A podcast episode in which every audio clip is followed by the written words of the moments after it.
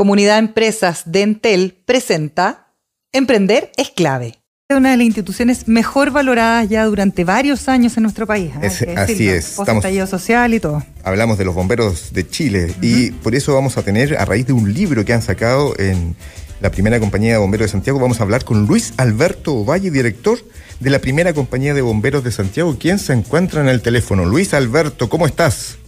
Hola, hola, ¿cómo están? Hola, ¿qué tal? Mira, Luis, Luis Alberto, Alberto Luis. No, Luis Alberto. Luis Alberto. Luis Alberto. Eh, primero yo quería preguntarle por eh, qué le parece a Luis Alberto eh, estas encuestas de percepción, donde siempre se pregunta cuáles son las instituciones mejor evaluadas. Nosotros tenemos suerte aquí en la radio, también salimos bastante bien evaluados. Otras, para nada, pero los bomberos siempre van encabezando esa, esa buena evaluación. ¿qué, ¿qué, opinión te merece? Y, y también eh, en la manera de financiarse los bomberos, etcétera, etcétera, ¿qué cosas también se podrían construir a partir de una discusión donde evidentemente los bomberos tienen un respeto, una evaluación y una valoración que es muy importante? Eh, gracias, gracias Roca por, por esta, primero que nada, esta invitación que nos hacen ustedes a, participar en el programa de la radio. Ustedes. Y, contestando tu pregunta sobre la, la valorización que tiene Bombero, eh, bueno, una cosa que nos pone muy orgullosos y contentos de lo que tenemos. Pero además nosotros nos sentimos que nos evaluamos a cada segundo. Nosotros en el Cuerpo de Bomberos Santiago eh, atendemos un promedio de 19 emergencias diarias. Entonces, son 19 evaluaciones diarias las que tenemos. Entonces, en cada acto de servicio que estamos nosotros, que hay un tremendo despliegue que se hace, eh, eh, a veces concurren cinco máquinas, llegan 20 voluntarios a la hora que sea, ¿no es cierto? Y están los bomberos voluntarios capacitados, profesionales, eh, atendiendo esa emergencia. Entonces ahí nos estamos siempre evaluando nosotros, que la, ciudadanía nos evalúe tan bien y hace tantos años, obviamente que, que, que un orgullo, lo dice, y además nos compromete, ¿no es cierto?, a seguir siendo eh, una institución respetada que trabaje por la ciudadanía a quienes nos debemos.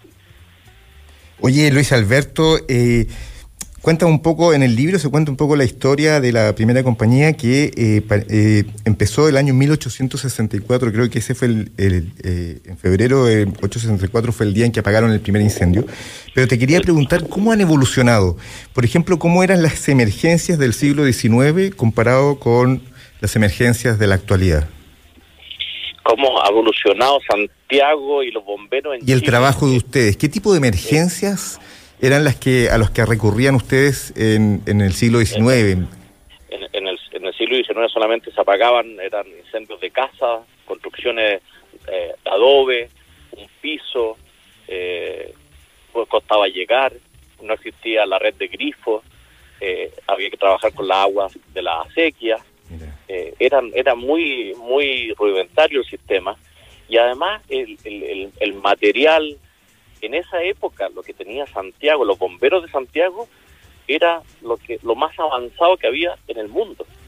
Podemos ah. decir que, Santiago, el Cuerpo Bombero Santiago, se funda después de la tragedia del 8 de diciembre de, de 1863, del incendio de la iglesia de la compañía, donde mueren 2.000 personas.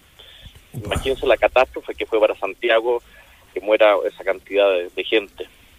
Sobre todo murieron eh, mujeres. Y, y, con eso, bueno, se remeció la ciudadanía, ¿no es cierto? Y con la iniciativa que, ya se había formado un cuerpo de bomberos en, en Valparaíso, en, 12 años antes, eh, se decide en Santiago fundar el cuerpo de bomberos, eh, que tomó al tiro mucho vuelo, se puede decir, mucha mucho empuje, y inmediatamente el cuerpo bombero dice debemos eh, avanzar rápidamente y encarga comprar la, la máquina más avanzada que había. Mm. Y, y, se, y, se, y se compra en Estados Unidos eh, la, una bomba a vapor, la máquina a vapor que, levanta presión de agua, ¿no es cierto? Y, y al año, el año 65 ya esa máquina estaba operativa en Santiago trabajando y fue la primera bomba que hubo en Sudamérica. Eh, y con mucho orgullo te puedo contar que la de esa bomba está en la primera, llegó a la primera eh, y está además operativa hoy día. ¿En serio? ¿Funciona todavía? reliquia operativa y nosotros para el Día del Patrimonio la hacemos funcionar, ah. eh, la sacamos, la hacemos funcionar afuera del cuartel y algunas actividades especiales nuestras. la cuidamos muchísimo, en la, la joya mm. la primera. Y el cuerpo de Santiago. Oye, y hoy día las emergencias, ¿cómo son? ¿Cómo han ido cambiando? Eh, siguiendo un poquito la misma pregunta del Roca, porque, no sé, pues uno ve bomberos rescatando gatos. o sea, hay unas cosas que son increíbles, pero que ustedes lo hacen además con un corazón y con un propósito extraordinario. Sí, nos fuimos, hemos ido evolucionando y adaptándonos, ¿no es cierto?, con, el crecimiento de la ciudad. Eh, eh, Santiago fue creciendo, fueron creciendo las compañías, ha ido creciendo el número de voluntarios, eh, la profesionalización de los voluntarios, las especialidades que han ido tomando las compañías. La primera tiene una especialidad de rescate urbano, que se inició el año 2000 y, tuvo su estreno, ¿no es cierto?, obviamente para el terremoto del 2010. Eh, de la misma primera salió gente que, viajó a Haití a, rescatarse. Mm a, una compatriota, ¿no es cierto? Y llevar, bueno, al, terremoto que sacudió Haití ese, ese mismo año también. Y, bueno, fuimos Concepción, eh, trabajando, e, esa es la especialidad de la primera. Pero también el Cuerpo Bombero Santiago ha evolucionado, también sacó, tiene especialidad de hazmat, ¿no es cierto? Para todos los accidentes y, problemas químicos que se pueden presentar en, las industrias, eh, en la especialidad de rescate en, en altura, cuando ya empezó a crecer la ciudad, eh, también la incendio de la Torre Santa María, eh, que generó un cambio de, también en, cómo apagar los incendios en los edificios. ¿Cuáles han sido, Luis Alberto, los, los incendios más terribles que, que les ha tocado enfrentar a la primera compañía? Uh, tiene, mire, en el libro, bueno, eh, lo que estábamos convocados esto era de hablar del, libro La Primera. Sí, sí.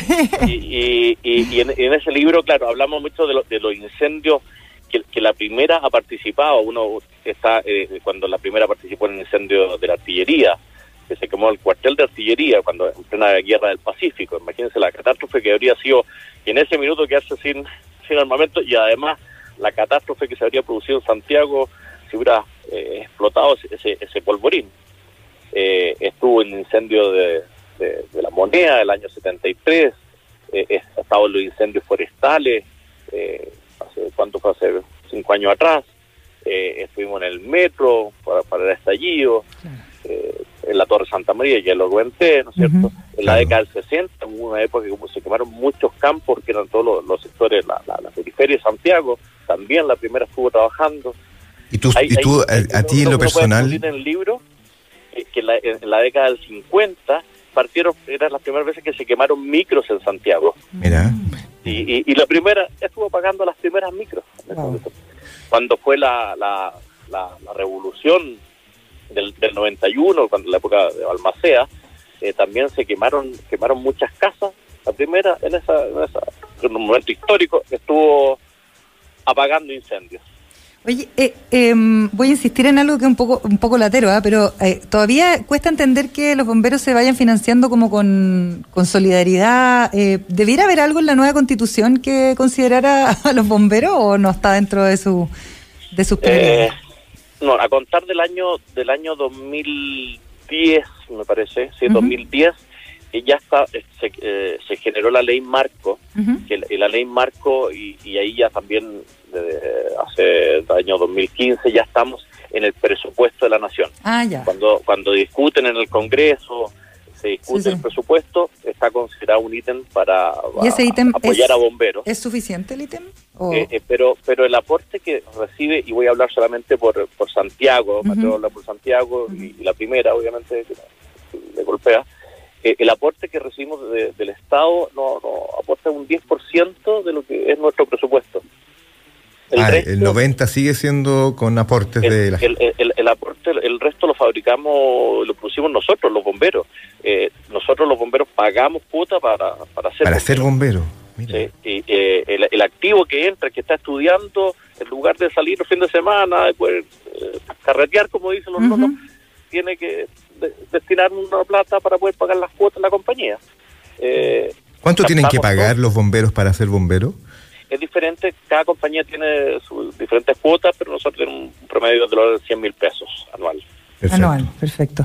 Y además hay que comprarse los equipos.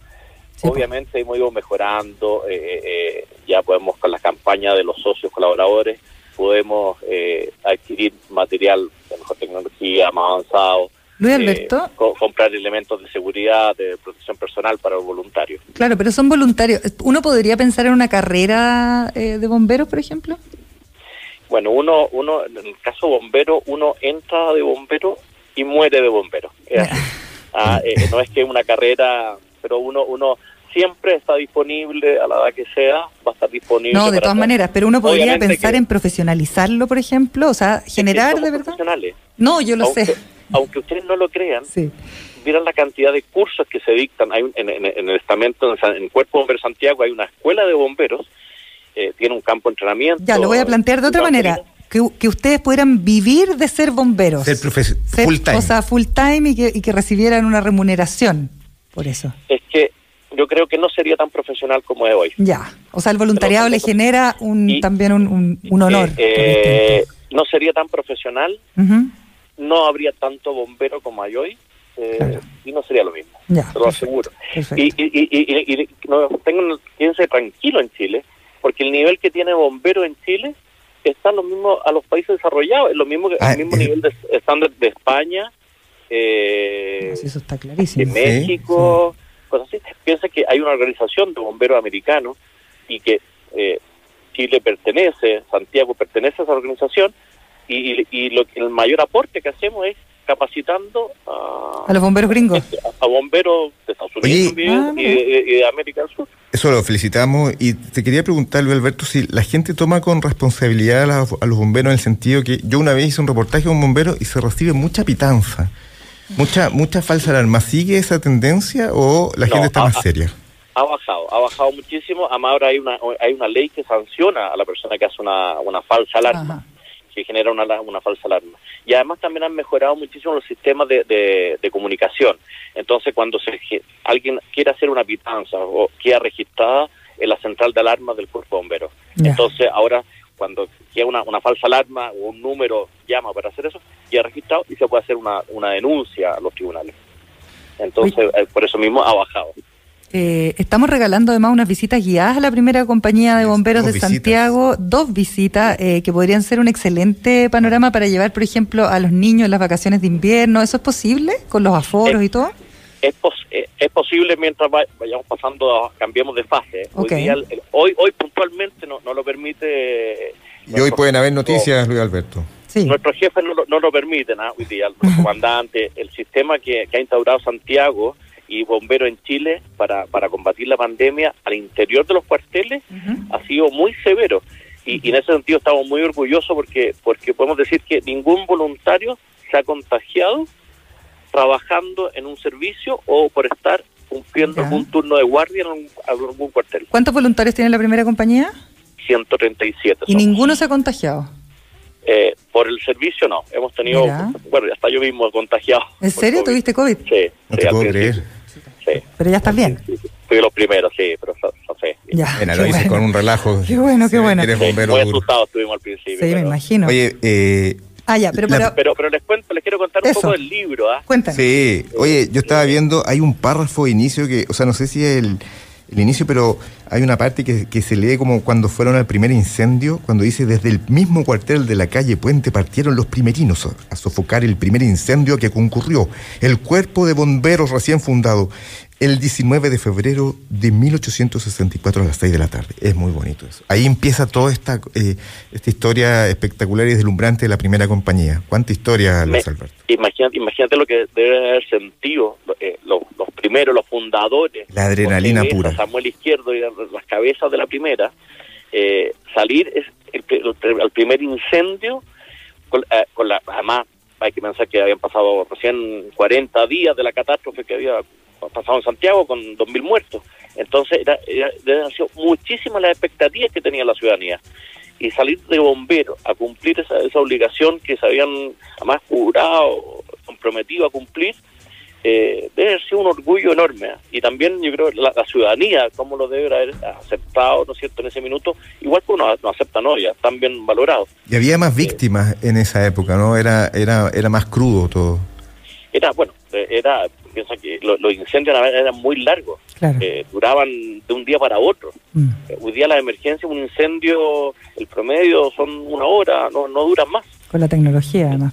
Eh, hoy día más la respuesta es mucho más rápida. Mm. Somos el servicio de, emergencia más rápido que hay en Chile. O sea, estamos en el promedio de, atención a los incendios de una emergencia es cuatro minutos. Luis Alberto. Como llama bombero y en cuatro minutos bombero está en el lugar.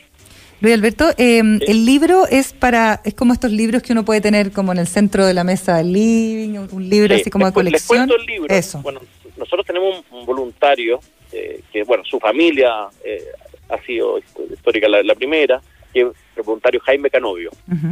Y él partió en un minuto eh, digitalizando algunas fotografías de los libros de la, primera, nosotros tenemos muy buen archivo de, de libros de registro, porque todo va quedando registrado en esos libros, tanto las reuniones de compañía, lo que pasa a diario en el, en el cuartel, va quedando registrado. Eh, todas las, reuniones de, los organismos, tanto disciplinarios, de las juntas, eh, que son organismos administrativos, queda registrado. Y él fue digitalizando la fotografía, buscando con, buscando el nombre de quienes estaban en esas fotos, y así fue, y fue un trabajo de 10 años, que al final él empezó a, transcribir todos los libros y lo, lo, lo, llevó a un solo libro, eh, eh, hizo una bitácora de lo que ha pasado en la primera en 158 años. Y eh, resultaron 3.700 páginas, eh, obviamente que está lo, lo, más, lo más relevante de toda esa historia, 3.700 páginas, como dije, y está dividido en seis tomos. Este libro está en un archivo, en archivo digital. La gente que lo quiera adquirir no tiene costo. Eh, solamente deben ingresar a la página de la primera, que es www.laprimeracbs de Cuerpo de Bomberos Santiago. La, primera, CBS. .cl y ahí van a encontrar el link adquiere tu libro Perfecto. y envían el correo le van a registrar unos datos y le vamos a enviar el archivo para que pueda descargar el libro. Y, también, Luis Alberto, recordar que hay dos visitas guiadas a la primera compañía de bomberos para los que con el hashtag... Felices, felices nosotros felices de, recibirlo, ¿no es cierto? Eh, el minuto que pasemos, cambiamos de fase, lo coordinamos y lo recibimos felices y le podemos mostrar la ponca, conocer en, primera persona la, primera bomba de Sudamérica el hashtag, recordar solamente, Luis Alberto, el hashtag emprender es clave. Por ahí se puede hashtag emprender es clave las dos pueden, eso.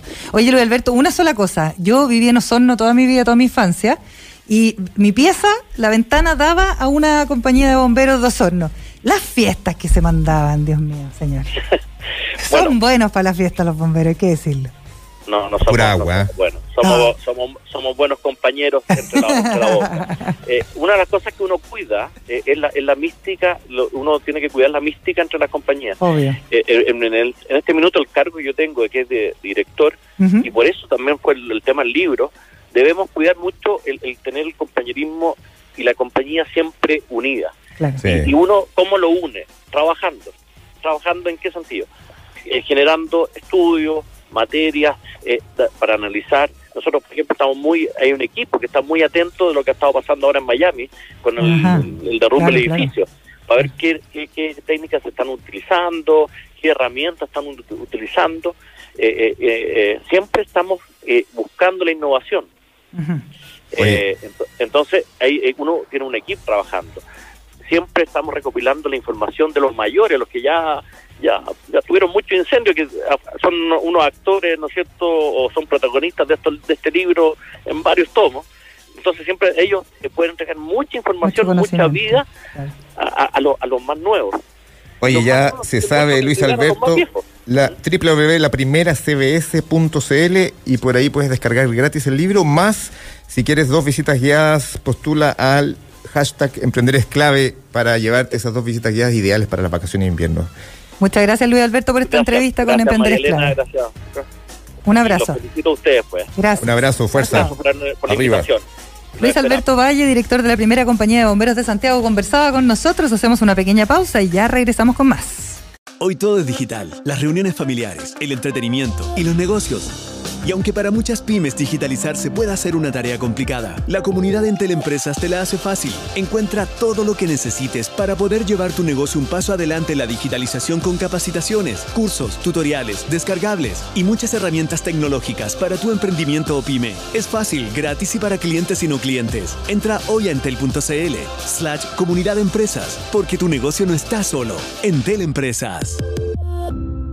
Emprender es clave. Ahí estaba The Police, Message in a Bottle, una excelente canción, mensaje en una Qué buen botella inglés, para qué la buen gente inglés. que Oye, un mensaje, Solo habla español. un mensaje en una botella es lo que le vamos a tener que mandar a nuestro querido Gonzalo Vial guion Luarte, cofundador y director ejecutivo de Huella Local, porque hoy que yo vine a la radio, él no vino. Estamos cruzados, Gonzalo. ¿Cómo estás?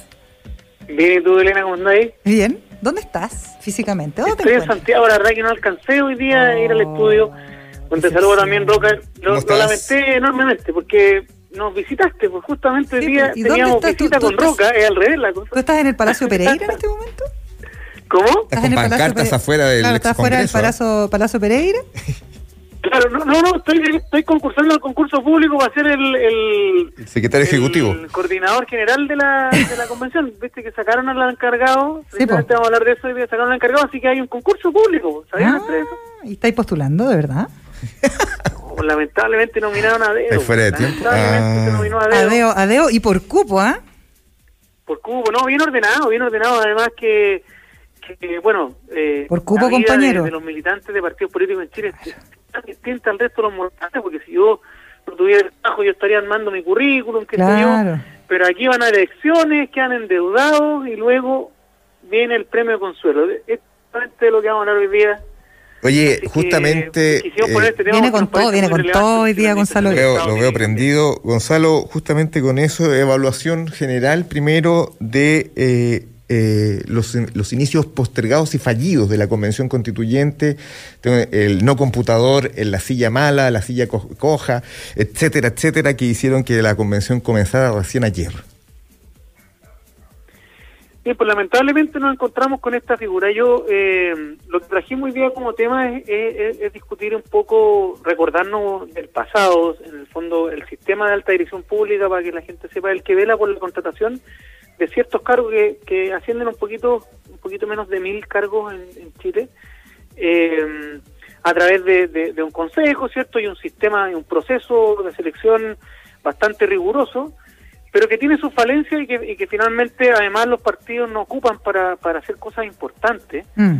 Eh, hay que, hay que, nosotros estuvimos recopilando algo de información y, y es increíble lo, cómo se administra hoy día el Estado. O sea, la misma Sexpress eh, nominando eh, a personas eh, con democracia, digamos, eh, con cargos de, de con Oye, sueldos Gonzalo- los 7 millones de pesos. Perdona, 7 millones de pesos. Esa investigación, después que me gustaría que nos contaras más detalles para saber, porque yo creo que toda esta información hay que transparentarla, eso es lo primero. Y lo segundo, eh, ¿se va y pasean entonces a la alta dirección? O sea, to- todo el procedimiento, supuesto procedimiento de la alta dirección. Lo que lo que pasa es que los, los- los cargos de alta dirección pública son de público conocimiento y, y son, por ejemplo, directores de servicio, directores de los DAEM, de las direcciones de, de educación municipal. Eh, entonces, no toda la administración pública se, eh, se administra a través de alta dirección pública. Ya. Precisamente lo que nos encontramos eh, en, en- en el caso de la, de la administración del ministro Juan José Osa, ¿cierto? Que es el que está a cargo de esto, es que él hoy día cuenta con 191 asesores. Hay más de 12 consultores. 191 Eh, eh, asesores. 191 asesores tiene la, la, Sexpress. Entonces, eh, esto es una columna reciente eh, donde donde se develan estos datos. Eh, pagan más de 500 millones en pagos de asesorías mensualmente. Entonces, ¿Cuánto? eh, 500 millones de pesos. En asesoría. Claro, en asesorías eh, eh, y en muchas de ellas se hacen a trato directo. Entonces, eh, en el fondo, para que la gente entienda, el sistema de dirección pública son concursos que son abiertos a la ciudadanía, pasan por eh, una consultora que está contratada para el Estado, ¿cierto? Quien recomienda eh, a los candidatos más idóneos al Consejo y desde el Consejo va una terna al, mini- al ministerio correspondiente de la cartera que va a seleccionar al eh, nuevo director de servicio, por ejemplo. En el caso de un director de servicio, por ejemplo, él concursa en la alta dirección pública.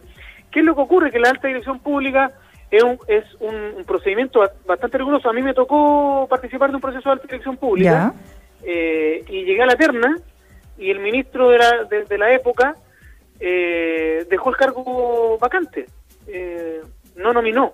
O sea, participamos 192 personas calificadas porque te, primero... en un proceso que te tomó cuánto tiempo y qué, y qué cantidad de... Porque finalmente uno usa horas hombres, tiempo, horas que podría estar trabajando. La dirección pública le cuesta al Estado 15 millones de pesos aproximadamente.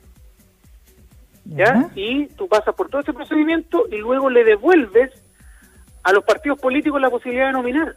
Porque mm. convengamos que si hay un consejo experto en, gerencia pública, primero una, una empresa asesora, que selecciona los, los más idóneos, recomienda nueve, diez personas. Luego de eso sale una terna eh, y venga el partido político, ¿cierto?, que el que nominó al ministro y te saque y, determine que esa, ninguna de las 190 personas que participaron en el concurso sirve, es porque finalmente no llegó el, el, el, nominado por el partido a adjudicarse el concurso.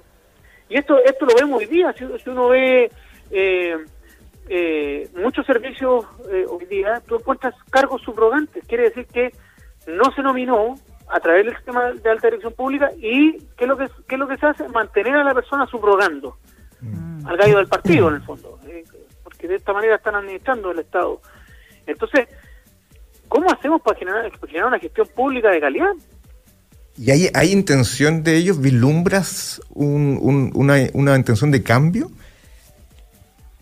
La verdad que, eh, no veo cómo podría cambiar eh, eh, hoy día, como, como está estructurado el Consejo de Dirección Pública, porque nuevamente nos encontramos con un consejo político. Mm. En el fondo esto tiene cupos políticos y cuando, cuando gobierna un sector, la mayoría del consejo es, es del, color del, del partido que gobierna y cuando gobierna el otro color la mayoría del consejo es del otro lado, entonces van nominando gente con criterios políticos, no es, no es, o sea, la televisión pública se crea en el año 2003 luego del MOB GATE, ¿se acuerdan? Sí, claro. Eh, que es un nuevo trato laboral para la administración pública.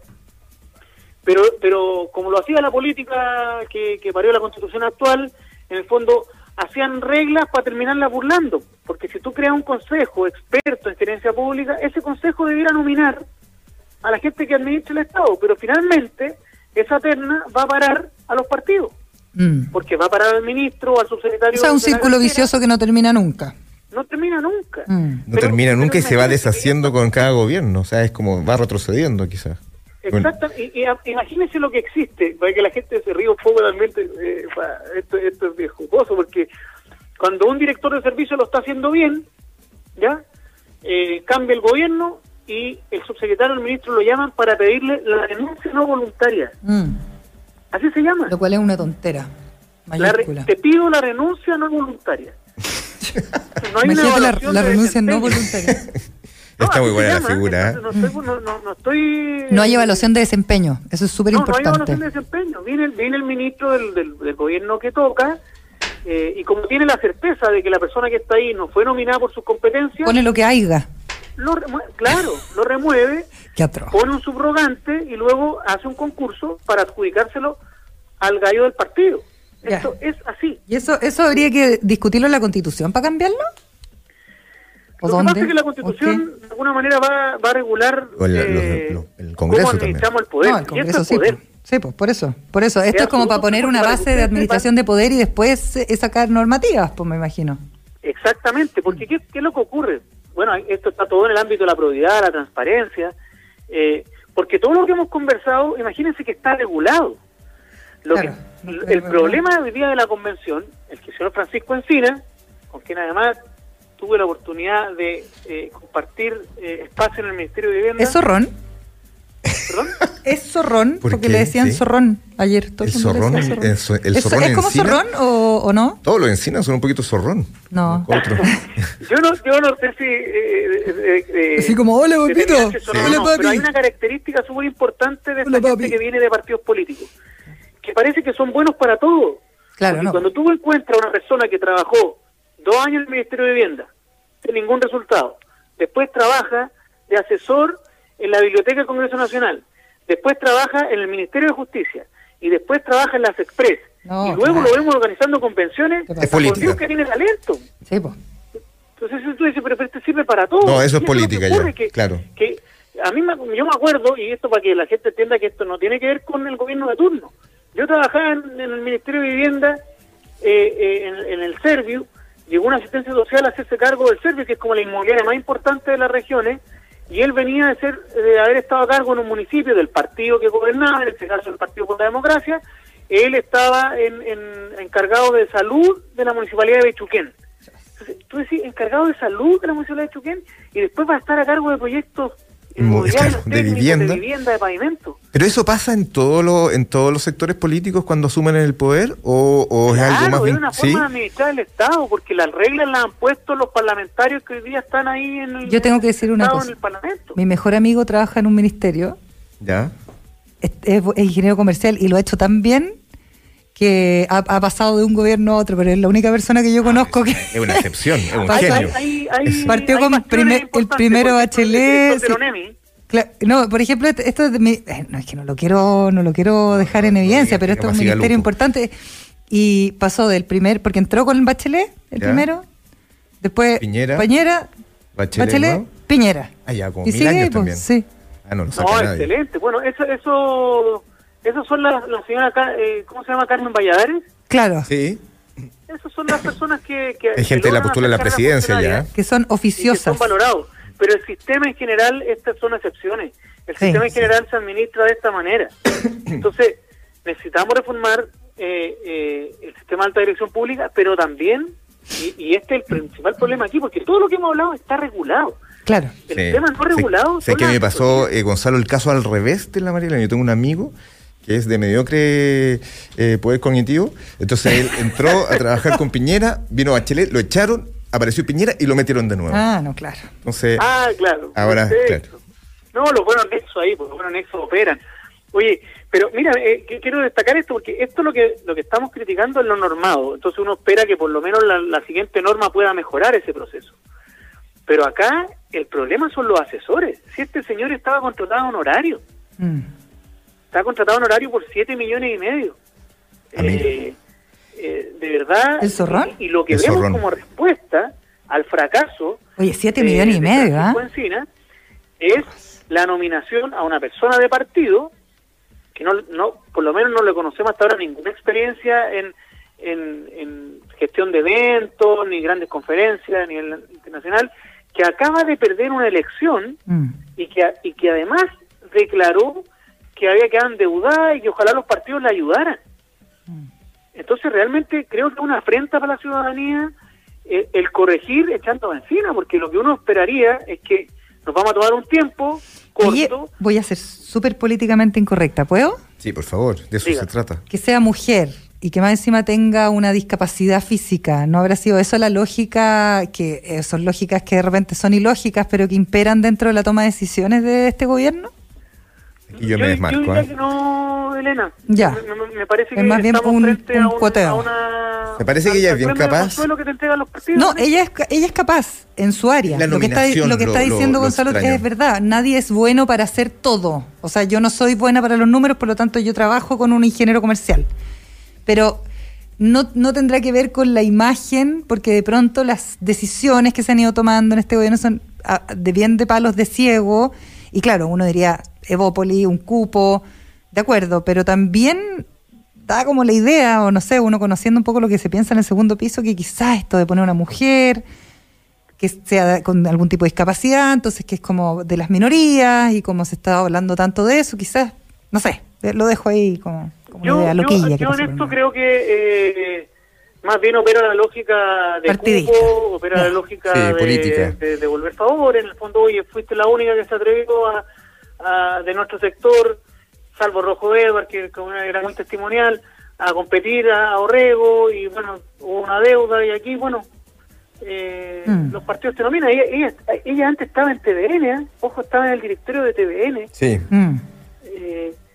Eh, no, el Consejo Nacional de Televisión, el Consejo Nacional de Televisión. Ah, el Consejo. Entonces tú dices, pero ¿cómo pueden tener tanto talento? aquí lo que uno esperaría es que, no sé quién ha organizado el Congreso del Futuro en Chile, mm. quién ha, organizado APEC, eh, esas grandes convenciones, no, y uno dice, bueno, esa persona. Total, totalmente de acuerdo. Claro. Mira, no importa que sea un, no importa que no fuese un concurso eh, público, porque creo que los tiempos ya no daban, pero decir, mira, recibimos 10 currículum, eh, revisamos y acá la persona idónea para, un evento de este tamaño que ha organizado esto, que tiene un bagaje, es tal persona. Oye, viste, Gonzalo, que también eh, la empresa ligada, eh, una empresa ligada a la UDI fue la que se ha dicho que estuvo a cargo de la nefasta producción de la Convención Constitucional y que lo habrían contratado por 450 millones sin licitación previa y que es pertenece a Paul Morrison Christie, hijo de la Morrison, el que estuvo preso por venta de droga. Pero sí es verdad, pues. Paul Morrison, Paul Morrison, hijo de María, Angélica, Christie, estuvo preso por vender droga en una fiesta masiva en Pucón, junto con Tachiman. ¿Sí, o no? Paul Morrison es eh, un mitológico rugbyista. Eh, es que lo que pasa que, de All Boys. ¿Por qué, ¿Tú por qué estás transpirando? Porque, Porque Paul conoces a Paul Morrison una vez se enojó conmigo. ¿Cómo? ¿Perdón? Yo creo que en lo que estamos viendo ahí es que se comienza a dar el círculo vicioso. ¿sí? Claro. Si la persona que está a cargo no es la persona idónea, está imposibilitada de generar términos de referencia o bases de licitación que permitan generar garantías y, y en eso se filtran los compadrazgos y como ellos están ahí por compadrazgos, no entienden la política de otra manera.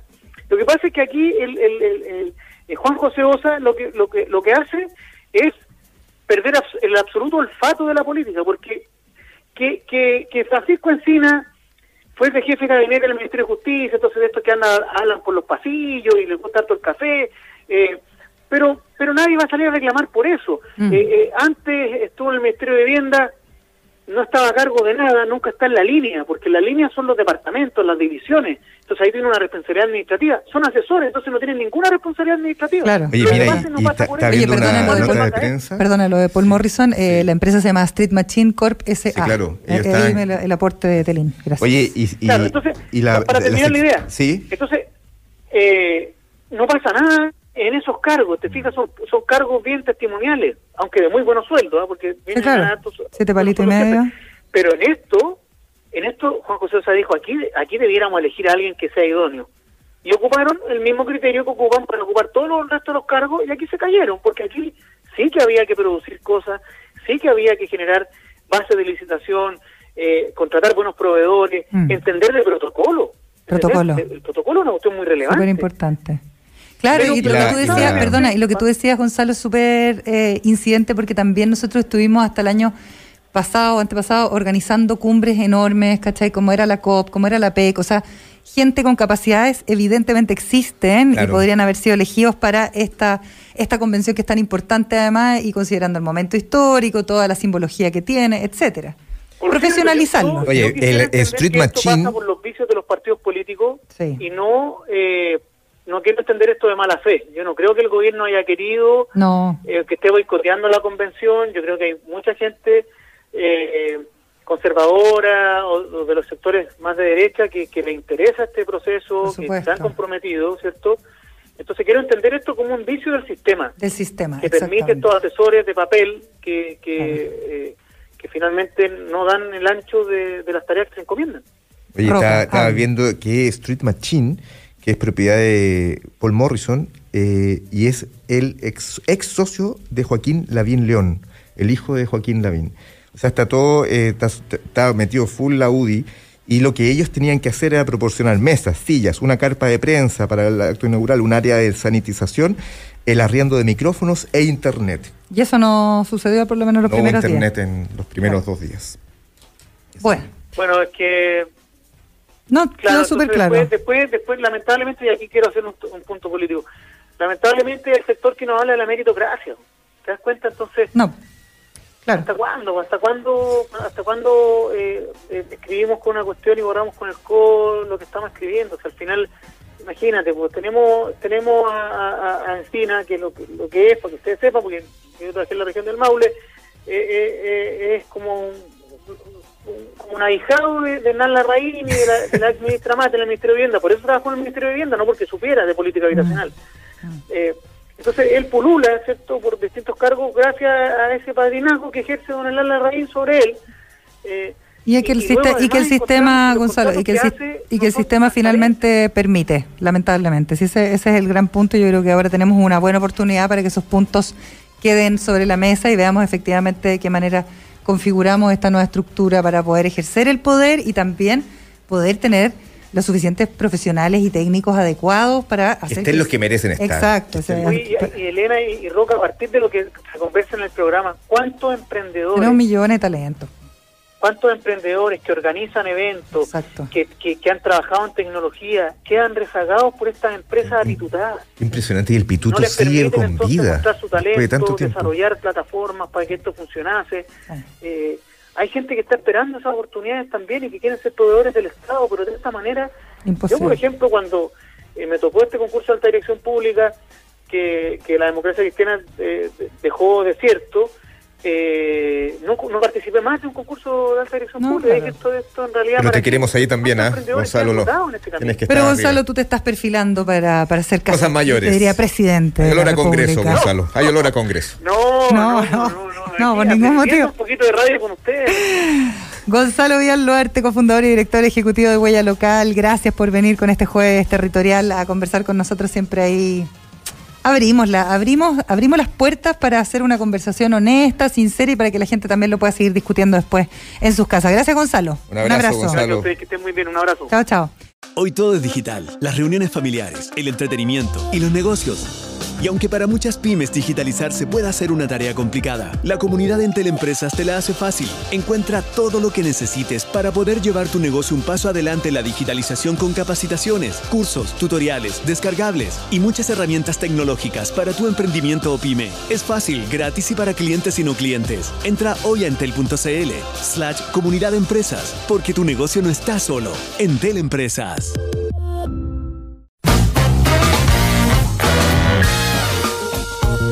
12 con 42 eh, minutos, seguimos aquí en Emprender es clave. Em, Oye, quiero rescatar una frase que me encantó de Agustín Esquella, que era mi candidato a que fuera el presidente de la Convención Constitucional.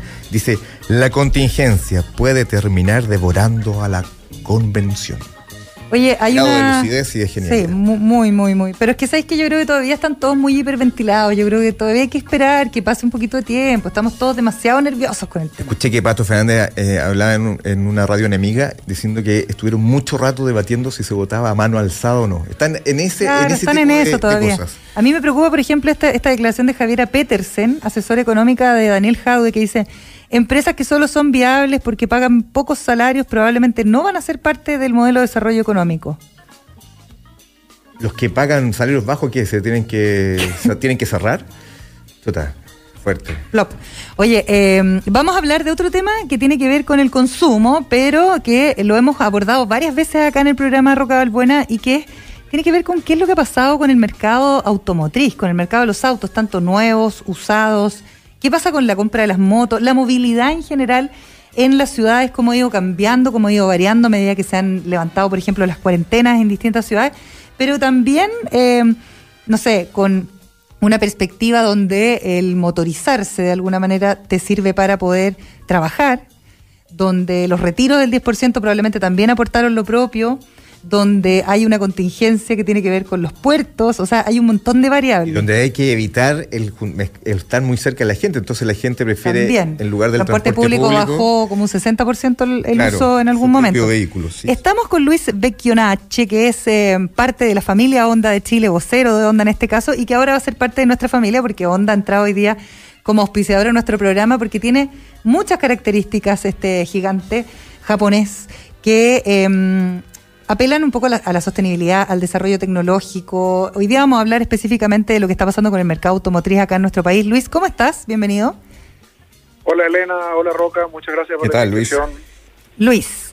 Primero, eh, gracias por estar aquí. Eh, hablemos un poco como de las particulares particularidades de la marca y por qué finalmente hacemos este como esta hermandad, este partnership para que estén en el programa, porque yo sé que hay ciertas características que encajan muy bien con los temas que nosotros abordamos acá en el programa siempre.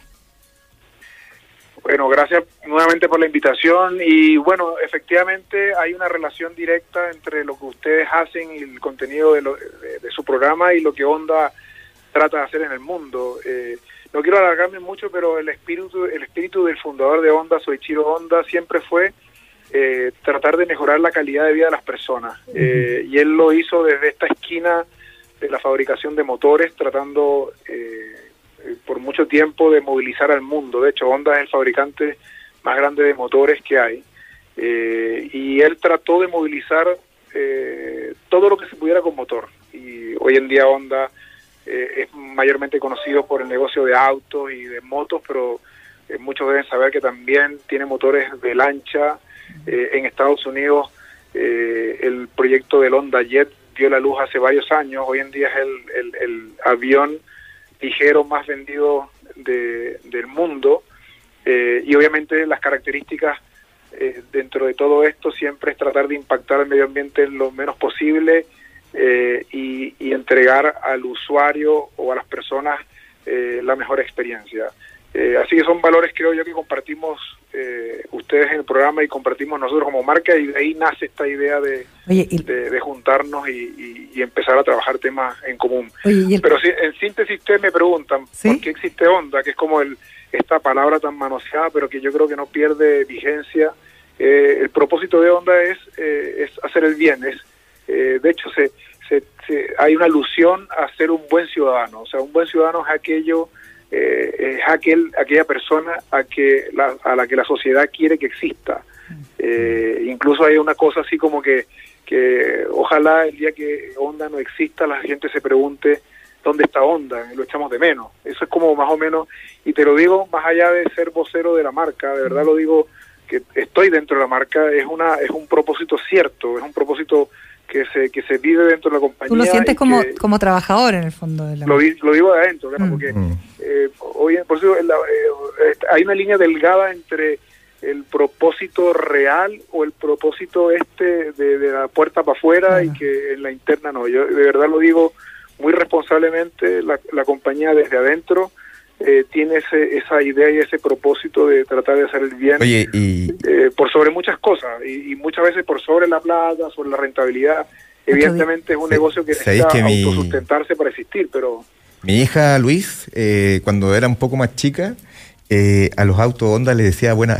no le decía Honda, le decía el buena onda. El buena onda. buena, onda. Porque ella sabe mucho de marca, no sé por qué. y, veía una onda y decía, mira, ahí hay un buena onda, me, me gustan los buena onda blancos. Oye, un día le vamos a pedir a Luis que, venga, que venga a contarnos cómo es trabajar con japoneses, porque es todo un mundo diferente. ¿ah? Y además, Luis, tú eres eh, venezolano, además. Sí llevo, llevo, 22 años en Chile. Ah, ya, o sea, chileno ya. Bienvenido a Chile, ya está. Oye, hablemos un poquito de la contingencia, qué es lo que está pasando con eh, este aumento en la venta, no solamente de autos, de motos, hay falta de stock. ¿Qué es lo que está pasando hoy día que está tan convulsionado el tema de los autos, no solo nuevos, también usados? Sí, bueno, hay un fenómeno inesperado eh, eh, durante la pandemia en los, meses más difíciles de la pandemia del año pasado, la verdad que la incertidumbre era tremenda eh, para todos los sectores de, del país, para el mundo entero. Eh, y a partir de, cuando empezamos a convivir y aprender a convivir con el tema del encierro eh, y qué sé yo, a partir yo diría que de octubre, gracias a la, tú creo que lo mencionabas al principio del, del, al inicio, mencionabas eh, se largaron los famosos 10% de, la, de, la, de los fondos de pensiones, el gobierno ha tratado de estimular la economía con bonos para todos los sectores. Eh, yo creo que eso y hay otros hay otros eh, disparadores, por ejemplo, mencionaban también el, evitar el transporte público por los miedos a los contagios. Y hay otra cosa que, quizás lo, lo, deben saber todos, pero una cosa medio escondida, que el e-commerce ha crecido tanto que la demanda por servicios logísticos eh, ha crecido exponencialmente y la compra tanto de motocicletas como de autos ha sido, eh, eh, ¿cómo se llama?, impulsada un poco por gente que está buscando eh, tener transporte para trabajar y prestar servicios a estas empresas de logística. Nosotros tú ves hoy en día, así como existe Uber, eh, hoy en día existen estas plataformas que contratan autos particulares para que repartan cajas. Claro. Oye, a mí me ha impresionado, Luis, el crecimiento así, pero sideral de los scooters, que, han tenido eh, un crecimiento, según cifras, del 251% versus el mismo periodo del año anterior, que también me parece que va en la línea de... Eh, de, la movilidad de evitar, el, contagio. Sí, sí, bueno, y aparte que el scooter para los que se inician en la categoría del scooter es lo más fácil que hay porque no tienes cambio, mm. eh, es muy económica eh, en consumo y aparte que es de las motos más baratas que hay en el mercado. Entonces, esas motos de entrada a la categoría están, están sobrevendidas, de hecho. Y frente a este fenómeno que estamos viendo de demanda, porque está la plata, porque la gente quiere evitar el, transporte público eh, y porque además está muchos de ellos están yéndose, gente cesante está hoy en día eh, prestando servicio a estos a esto, a estos delivery, qué sé yo, tenemos este fenómeno o esta tormenta perfecta en positivo para la industria de automóviles y de, y de motocicletas que viene, llevamos meses en esto. Eh, entre, yo diría que la reactivación fuerte ocurrió entre septiembre y octubre del año pasado, solamente que ahí tú tenías, las marcas tenían el stock no vendido de, de toda la primera parte de la pandemia pero ya a partir de diciembre, enero, eh, empezamos a ver la falta de stock, eh, porque las fábricas, así mismo como se detuvieron durante la pandemia, reactivarlas, eh, esto no es como una panadería, o sea, esto tiene un grado de complejidad, los tiempos de entrega, tú pones una orden hoy, ponemos las órdenes de, lo, de, la fabricación de productos de cuatro y cinco meses más. Entonces, y, se demoran uno y dos meses en llegar. Los y además, todo lo que compone un auto, me imagino que es súper complejo también si es que tienes paralización o tienes cuarentenas en otras partes del mundo.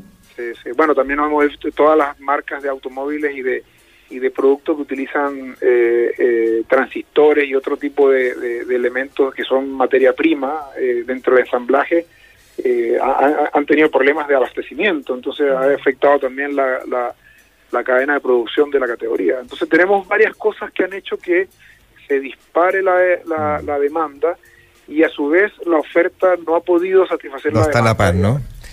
A tal, a tal punto que hoy en día estamos con para ciertos modelos de la marca, y esto es un fenómeno para toda la industria, no es exclusivo de Honda, esto tienes que esperar hasta noviembre. Eh, claro, ya es para La entrega, para la entrega de un producto. Para llegar de regalo de Pascua. Claro. Claro, Oye, Luis, ¿y cuándo crees tú que se estabiliza un poco el mercado automotriz? Mira, eh, dependiendo de la marca, al menos nosotros no, tenemos una fecha muy cierta porque, eh, como te digo, esto es un fenómeno que, es una cadena tan grande que no es solamente un tema de nuestra fábrica, sino que está afectando a los proveedores de nuestras fábricas y proveedores que surten a otras marcas. Entonces no no no quiero no no no sería irresponsable decirte cuándo porque tampoco internamente hay mucha claridad eh, por ahí escuché hace un, hace un, mes por lo que esto iba a demorarse por lo menos unos nueve meses en regularizarse, eh, pero día que pasa eh, no se ve en los próximos seis, siete meses una regularización, eh, porque cuando pasamos los pedidos y queremos aumentarlos, porque para poder hacer frente a la demanda de los clientes locales te dicen no no no no, podemos fabricar más estamos al tope claro claro paso a paso. ¿En otros países estarán igual están igual, sí. Este fenómeno es un fenómeno global, es un fenómeno global. O sea, eh, eh, Perú, los países más cercanos, ¿ah? eh, Perú, Colombia, Brasil, Estados Unidos, Europa, están viviendo viviendo un fenómeno similar. Sí, esto es mundial, si no, totalmente. Si fuese muy local y esto es compartido, las negociaciones típicas que se dan dentro de las compañías es, ok, el, el, el stock que nos estás vendiendo en el mercado tal, me lo manda Claro, todos en la misma, estamos todos peleando por, por, por, las producciones que hay oye, globales. Oye Luis, una, un amigo que estaba muy vinculado a Honda, un motociclista famoso, campeón mundial de bicicross, Rui Barbosa, alguna vez me comentó que en Honda estaban trabajando fuerte también la incorporación, antes de la pandemia, la incorporación de la mujer a la moto. Eh, que querían, querían que, la, que la mujer también eh, eh, anduviera en moto y estaban así como con ganas de que eso sucediera. ¿Ha, habido algún cambio? O sea, ¿están en esa, en esa línea? ¿Ha, ¿Ha, llegado la mujer a la moto en Chile?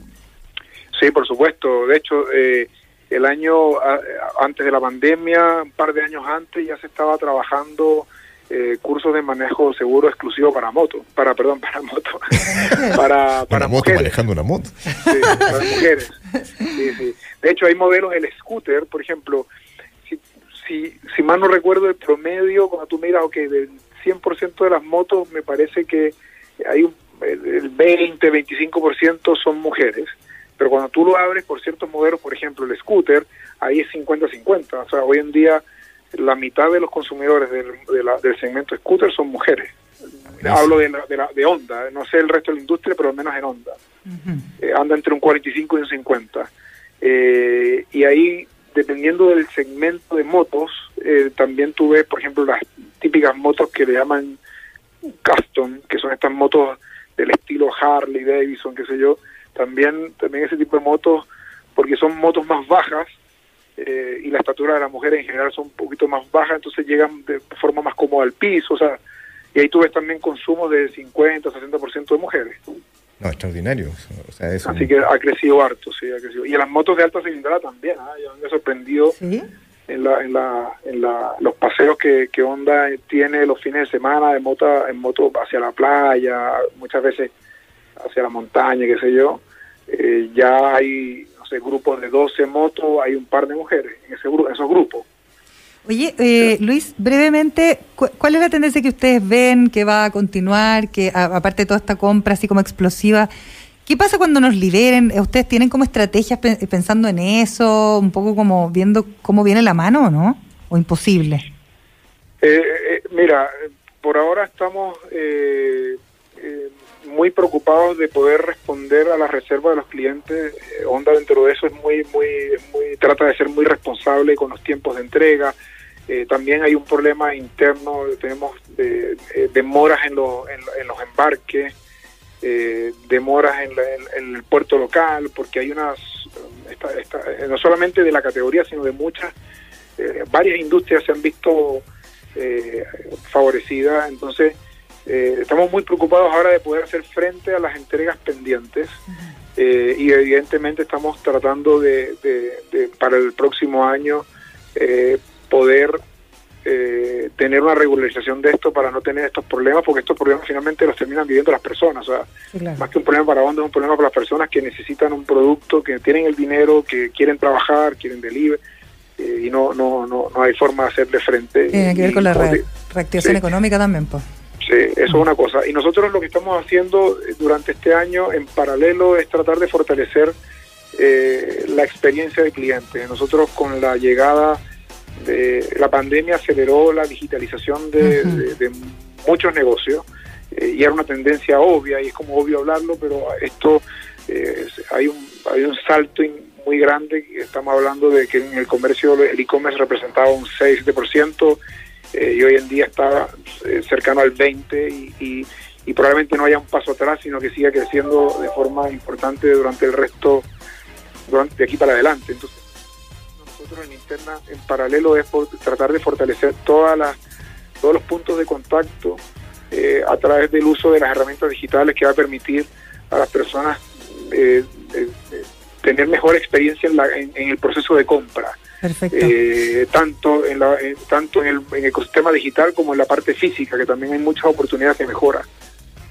Perfecto, le vamos a agradecer a Luis Becchionache, eh, vocero de Onda, Onda que entra hoy día a nuestro programa y vamos a estar conversando en futuras oportunidades, Luis. Así que muchas gracias, pues se nos ha acabado el tiempo, nos vamos. Ya, Elena, gracias. Que esté súper bien. Ojalá Luis que hagan un modelo que se llame Buena Onda, en honor a mí. un abrazo. Comunidad Empresas de Entel presentó Emprender es clave.